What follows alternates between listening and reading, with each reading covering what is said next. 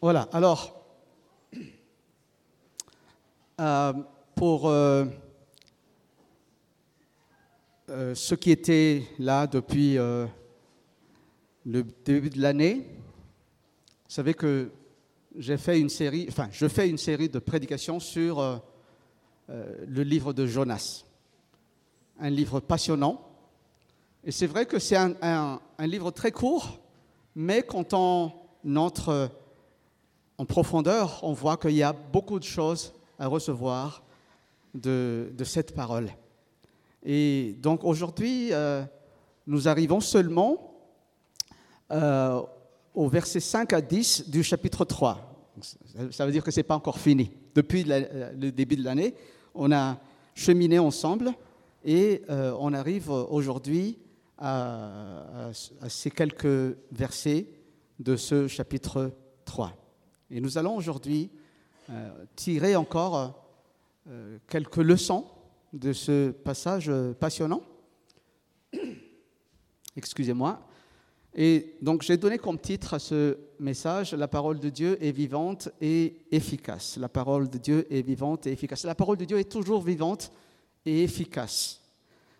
Euh, mais nous allons voir cela à travers ce livre qui est considéré comme une des belles histoires de la Bible, mais parfois ce sont les, l'école de dimanche qui profitent plus que euh, le peuple de Dieu, et pourtant c'est, euh, un passage dans les Écritures euh, qui est adressé, c'est un livre qui est adressé à tout le monde.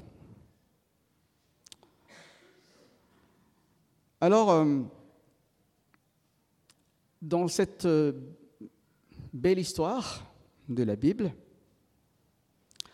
nous apprenons que Dieu veut montrer, Dieu veut révéler sa grandeur et sa souveraineté pour euh, toute la création. Qu'il est miséricordieux envers les juifs et envers les non-juifs, avec le monde entier. Il veut accorder aux non-juifs la repentance pour qu'ils aient la vie. Et donc c'était vraiment à l'époque où euh, c'était dans l'ancienne, euh, alliance où les, juifs pensaient qu'ils avaient euh, le droit d'auteur, quelque part, hein. le, le titre privilégié d'être le peuple de Dieu. Mais Dieu veut parler à travers ce livre que le salut est aussi accordé aux non-juifs. Nous pouvons aussi trouver dans cette histoire la désobéissance du serviteur de Dieu, de Jonas, et que, en fait, les serviteurs de Dieu peuvent aussi être dans, la désobéissance. Quand Dieu donne une parole, la parole de Dieu est censée être reçue et vécue. Pourtant, Jonas, il a eu l'audace de de tourner le dos à, l'Éternel qui l'a envoyé, mais cela n'a pas empêché l'Éternel d'accomplir ses plans parfaits. Si les serviteurs sont infidèles à leur vocation, comme Jonas, Dieu les châtira et utilise tous les moyens, y compris les païens, pour le ramener dans la bonne voie. Ce jugement est évidemment correctif et rend le serviteur à accomplir, apte à accomplir sa vocation. Celui qui s'est éloigné du Dieu vivant doit revenir au point où il a bifurqué du, du chemin d'obéissance à la volonté divine. Et donc, dans ce que nous avons vu dans le passé, le récit de Jonas commence par une manière très classique. La parole de l'Éternel fut adressée à Jonas, fils d'Amitai. Je vous invite à parcourir avec moi la suite de, cette histoire dans, le passage que nous allons lire tout à l'heure, Jonas chapitre 3 versets 5 à 10, et avec euh, cette, euh, cette optique de découvrir que la parole de Dieu est vivante et efficace. Lisons ensemble donc Jonas, Jonas 3, 5 à 10. Au nom de Jésus. Les gens de Ninive crurent en Dieu, ils proclamèrent un jeûne et se revêtirent de sacs depuis le plus grand, depuis les plus grands jusqu'aux plus petits. La nouvelle parvint au roi de Ninive. Il se leva de son trône, ôta son manteau et se couvrit d'un sac et s'assit sur la cendre. Il fit crier ceci dans Ninive par décision du roi et de ses grands que les hommes et les bêtes, le gros et le menu bétail, ne goûteront de rien, ne pèsent pas et ne boivent pas d'eau. Que les hommes et les bêtes soient couverts de sacs, qu'ils crient à Dieu avec force, et que chacun revienne de sa mauvaise conduite et de la violence attachée aux paumes de ses mains. Qui sait si Dieu ne reviendra pas et n'aura pas de regret. Et s'il ne reviendra pas de son ardente colère, en sorte que nous ne périssions pas. Dieu vit qu'ils agissaient ainsi et qu'ils revenaient de leur mauvaise conduite. Alors, Dieu regretta le mal qu'il avait résolu de leur faire et il ne le fit pas. Amen. Jusqu'ici la lecture de la parole de Dieu.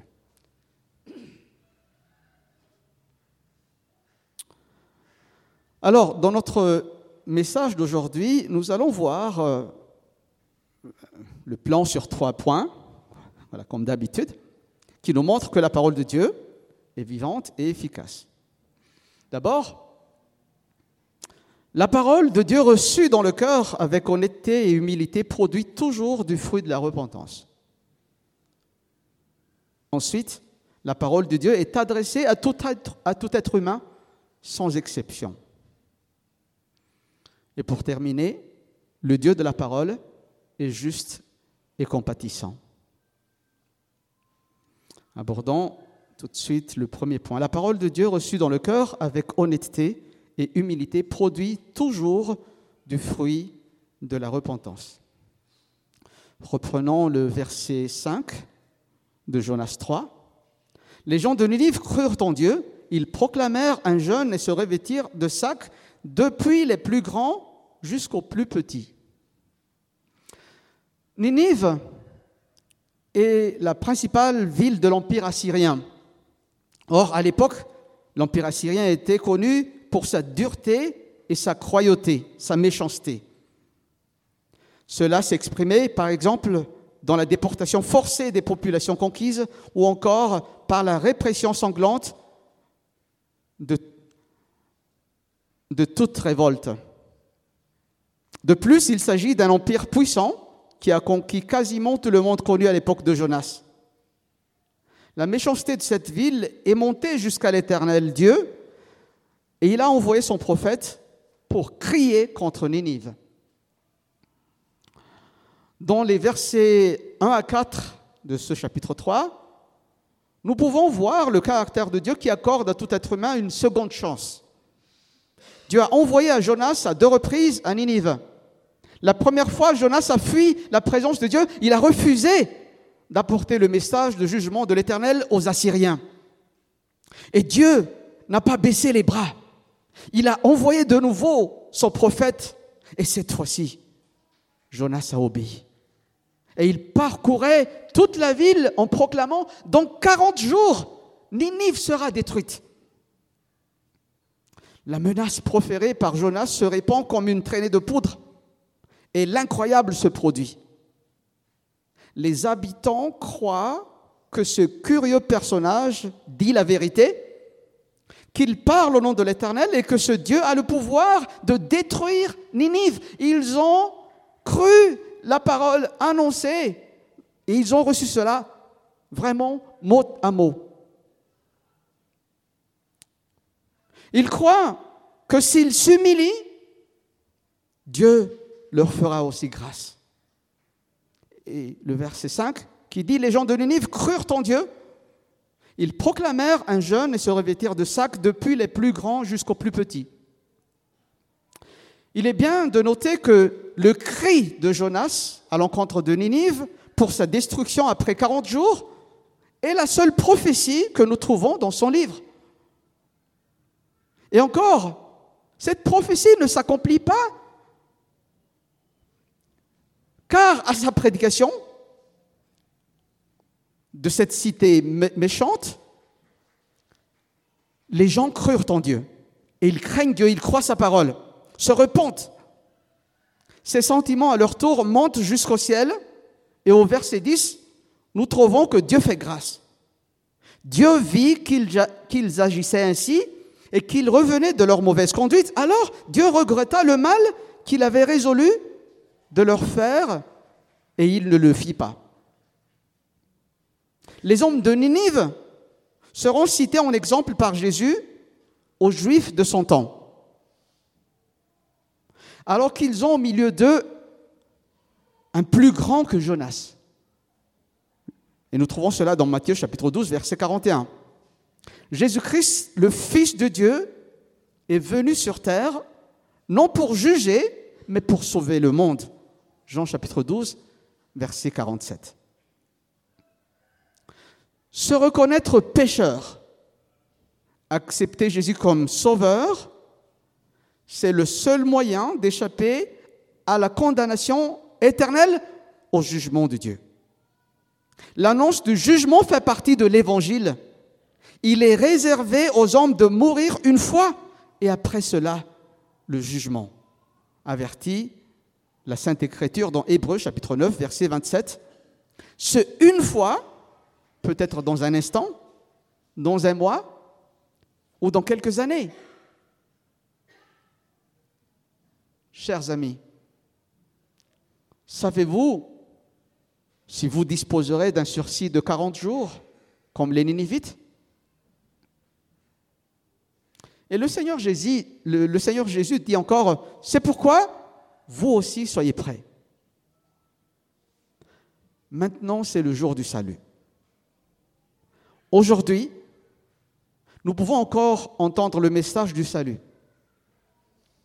En ce qui nous concerne, la foi authentique est une action très spécifique qui consiste à placer sa confiance en Jésus, à l'accepter comme sauveur, parce que c'est lui qui a réalisé l'œuvre du salut en mourant sur la croix pour les péchés des hommes. Dans ce premier point, nous voyons que cette parole qui est prêchée, en elle, elle est vivante et efficace. Mais cette parole est à recevoir avec sincérité, avec honnêteté, avec humilité. Et l'apôtre Jacques, quand il a écrit aux chrétiens dispersés un peu partout dans le monde, il dit ceci, c'est pourquoi, rejetant toute souillure et tout excès de méchanceté, recevez avec douceur la parole qui a été plantée en vous et qui peut sauver vos âmes. Pratiquez la parole et ne l'écoutez pas seulement en vous abusant de faux raisonnements. Jacques chapitre 1, versets 21 et 22. Et aussi dans Romains chapitre 10, verset 17, Ainsi la foi vient de ce qu'on entend, et ce qu'on entend vient de la parole du Christ. Il est dangereux pour nous de rester à l'écoute de cette parole, mais de ne pas la mettre en pratique. Les gens de Ninive, par contre, eux, ce sont des païens, des gens qui étaient censés en dehors de ce peuple élu par Dieu. Ils ont entendu cette parole, ils ont placé leur confiance, ils croyaient en cette parole qui a été proclamée à l'encontre de Ninive, ils ont cru et ils, se sont mis en action, ils se sont repentis. La parole de Dieu reçue dans le cœur avec honnêteté produit du fruit de la repentance.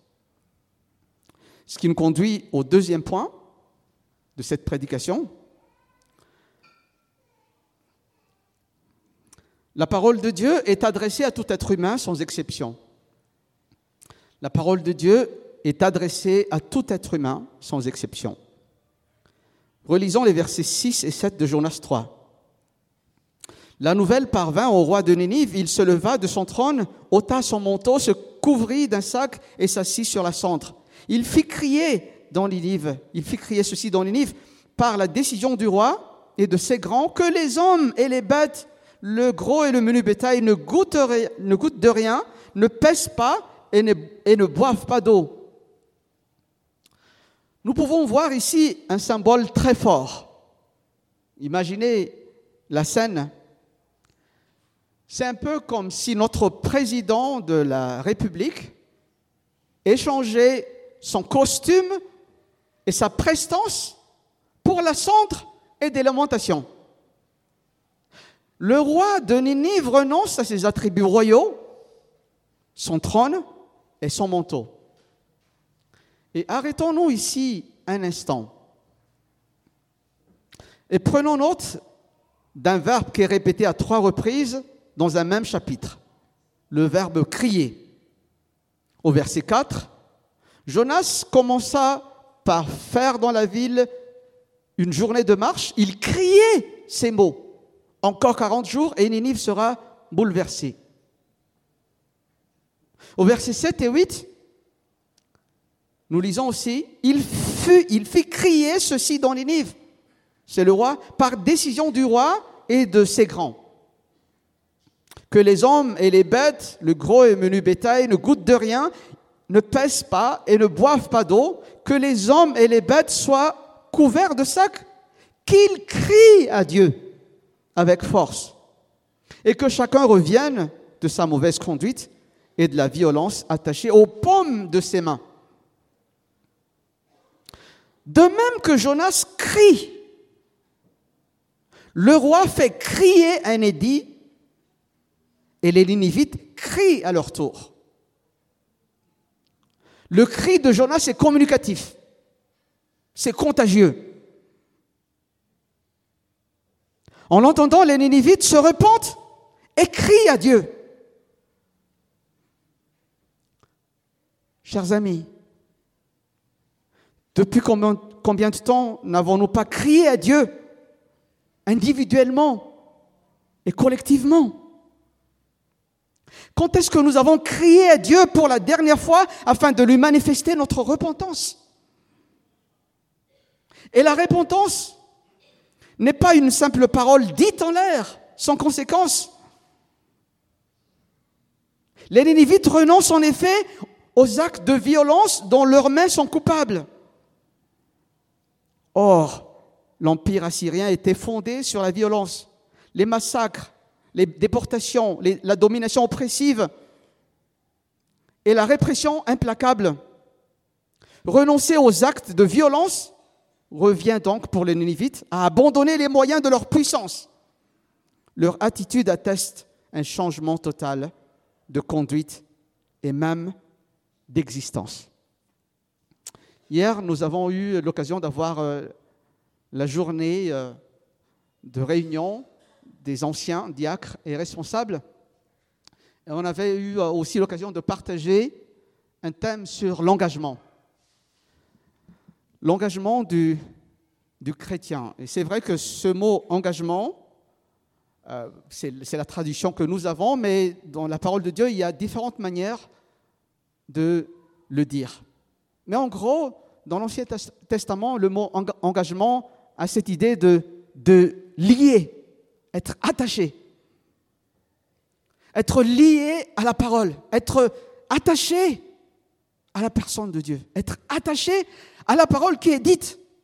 Et la parole qui est dite nécessite un attachement très étroit. Que nous ne, nous ne nous éloignons pas de cette parole qui a été annoncée, mais que nous puissions honorer cette parole. Et Dieu c'est le premier exemple qui honore sa parole jusqu'au bout.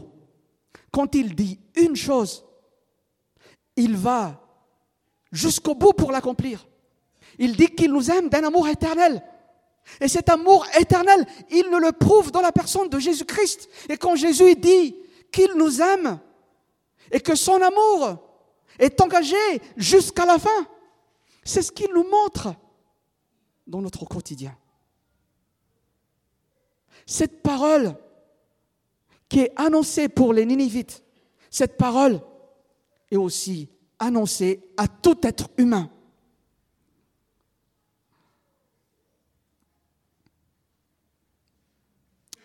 Nous sommes conviés à en faire autant. Il nous faut laisser Dieu régner sur notre vie, quitte à renoncer ce qui fait notre puissance et notre prestige personnel. Il s'agit de dépendre en tout de Dieu et non de nos propres forces. Les Ninivites ont en tout cas conscience de mériter l'ardente colère de Dieu. Et c'est ce que nous trouvons dans le verset 9. Et de ne pouvoir pas, par conséquent, espérer qu'en sa grâce seule. C'est pourquoi ils s'abandonnent totalement à Dieu, se remettent entièrement sur la grâce de Dieu. La parole de Dieu a été adressée à Jonas, le serviteur de Dieu, aux Ninivites, les gens de mauvaise vie, au roi des Ninivites, les hauts dignitaires. La parole de Dieu est adressée à tout être humain. Dans Actes chapitre 17, versets 30 à, 30 à 31, nous trouvons ceci. Dieu, sans tenir compte des temps d'ignorance, annonce maintenant à tous les hommes en tout lieu qu'ils aient à se repentir parce qu'il a fixé un jour où il va juger le monde selon la justice par un homme qu'il a désigné. Et il en a donné à tous une preuve digne de foi en le ressuscitant d'entre les morts. Le désir de Dieu, c'est que tous les hommes soient sauvés et parviennent à la connaissance de la vérité. Et pour cela, Dieu a envoyé son Fils unique afin que quiconque croit en lui ne périsse point, mais qu'il ait la vie éternelle. Aujourd'hui encore, Dieu veut s'adresser à tous et il nous envoie sa parole et comme Dieu ne fait pas de distinction entre les, entre les hommes, cette parole vivante n'est pas uniquement destinée aux Ninivites, aux pauvres et aux indigents, mais toutes les catégories de personnes dans le monde entier sont concernées. Les Ninivites, les hauts dignitaires du pays, les bons et les méchants. Cher ami,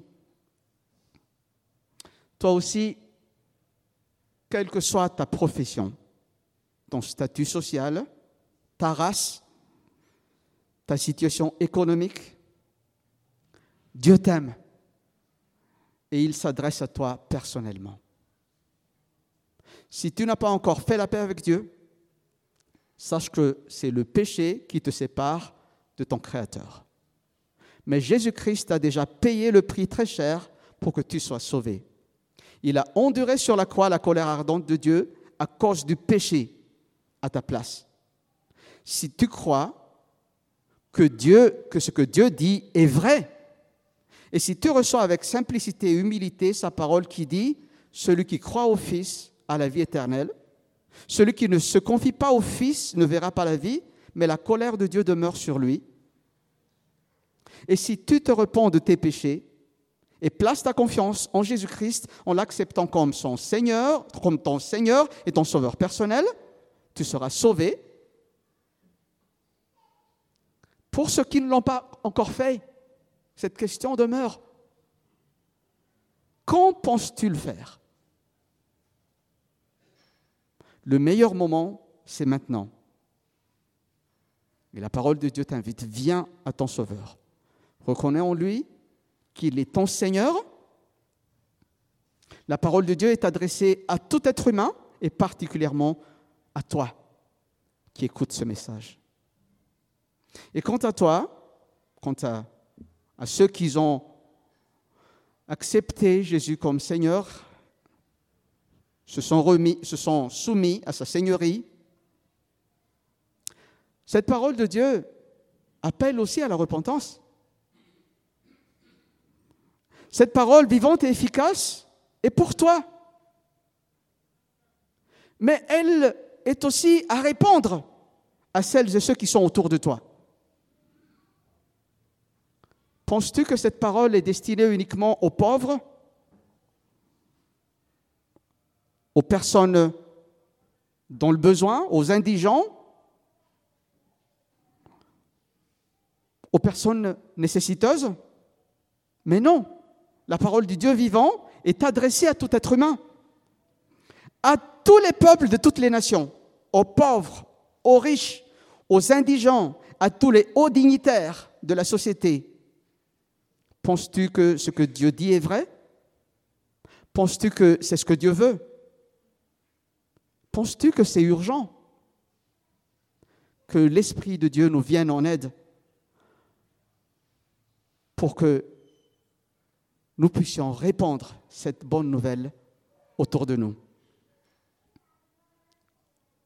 Au tout début de ce message, nous avons, vu que la parole de Dieu reçue dans le cœur, avec honnêteté et humilité, produit du fruit de la repentance. Cette parole vivante efficace de Dieu est adressée à tout être humain, sans exception. Et le troisième point de notre message est ceci. Le Dieu de la parole est juste et compatissant. Le Dieu de la parole est juste et compatissant. Reprenons le, verset 10 euh, de Jonas 3. Dieu vit qu'ils agissaient ainsi et qu'ils revenaient de leur mauvaise conduite. Alors Dieu regretta le mal qu'il avait résolu de leur faire et il ne le fit pas. Dans la première partie de ce chapitre 3 de Jonas, nous avons vu que l'éternel Dieu est le Dieu de la seconde chance. Nous, nous avons alors vu que Dieu ne prend pas plaisir à voir le méchant mourir. Tant que nous sommes en vie, la porte de la grâce nous est encore ouverte. Et le jugement de Dieu est salutaire pour le monde. La chance, entre guillemets, des Ninivites, c'est que ce Dieu juste et saint, grand et redoutable, est à la fois un Dieu de grâce. La parole de Dieu tout entière nous enseigne que le Créateur du ciel et de la terre, le Dieu trois fois saint, grand et redoutable, il est aussi le Dieu d'amour, de miséricorde et de grâce. Je vous invite à lire avec moi quelques passages de l'Ancien Testament qui parlent de cette grâce de Dieu. Le prophète Ésaïe dit dans Ésaïe 55, verset 7, que le méchant abandonne sa voie et que l'homme d'iniquité ses pensées, qu'il retourne à l'Éternel qui aura pitié de lui, à notre Dieu qui ne se lasse pas de pardonner. Le prophète Ézéchiel a aussi dit dans Ézéchiel 18, 23, Ce que je désire, est-ce que le méchant meurt? dit le Seigneur, l'Éternel. N'est-ce pas qu'il change de conduite et qu'il vive Et enfin, Joël, chapitre 2, verset 13, Déchirez vos cœurs et non vos vêtements. Et revenez à l'Éternel, votre Dieu, car il est compatissant et miséricordieux, lent à la colère et riche en bonté et il se repentent des mots qu'il envoie. Lorsque le texte biblique dit que l'Éternel regretta le mal qu'il avait résolu, cela nous aide à comprendre que le cœur de Dieu qui est à la fois saint et amour nous est révélé. Les deux natures de Dieu sont indissociables. Le Dieu trois fois saint qui hait le péché Dieu est lumière et il n'y a pas de ténèbres en lui, dit l'apôtre Jean dans 1 Jean chapitre 1 verset 5. Mais dans la même lettre, un peu plus loin, il dit aussi que Dieu est amour. 1 Jean chapitre 4 verset 8. Et dans son amour, Dieu nous appelle à la repentance pour revenir à lui, la source de vie. Ce qu'il a fait pour les Ninivites, et c'est la raison pour laquelle Dieu a envoyé Jonas auprès des gens de Ninive. Dieu veut annoncer aux Ninivites qui est le Dieu de grâce et en même temps, il veut enseigner son prophète, lui apprendre que la justice de Dieu, trois fois saint, ne peut pas être séparée de son amour. Chers amis, si Dieu ne met pas à exécution son plan de destruction envers les Ninivites, ce n'est qu'en vertu de sa grâce bienveillante de son pardon offert. Et s'il ne nous punit pas en fonction des fautes que nous aurions pu commettre, dans quelque domaine que ce soit, c'est aussi en vertu de sa grâce bienveillante, de son pardon offert. Soyons-en convaincus, chers amis. Car il faut bien en être conscient que le salaire du péché, c'est la mort, mais le don gratuit de Dieu, c'est la vie éternelle en Jésus-Christ, notre Seigneur. Romains chapitre 6, verset 23. Cela veut tout simplement dire que si nous sommes encore en vie, c'est en vertu de la grâce du Seigneur, de son amour, de son pardon offert à la, à la croix grâce à Jésus-Christ. Le fait que Dieu renonce à faire revenir un malheur dont il a menacé, non pas parce qu'il regretterait ce qu'il a décidé, non pas, non pas parce qu'il changerait d'avis.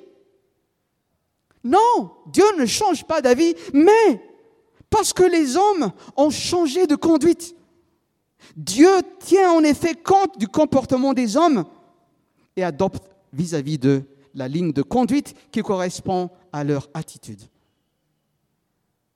Et nous trouvons ce même principe dans Jérémie chapitre 18, versets 7 et 8. Une fois, je décrète de déraciner une nation ou un royaume, de le renverser et d'amener à sa ruine. Mais si cette nation que j'ai menacée cesse de mal agir, je renoncerai à lui envoyer le malheur que j'avais projeté contre elle. Dieu châtie parce que c'est en accord avec sa justice. Mais il ne prend pas plaisir à cela.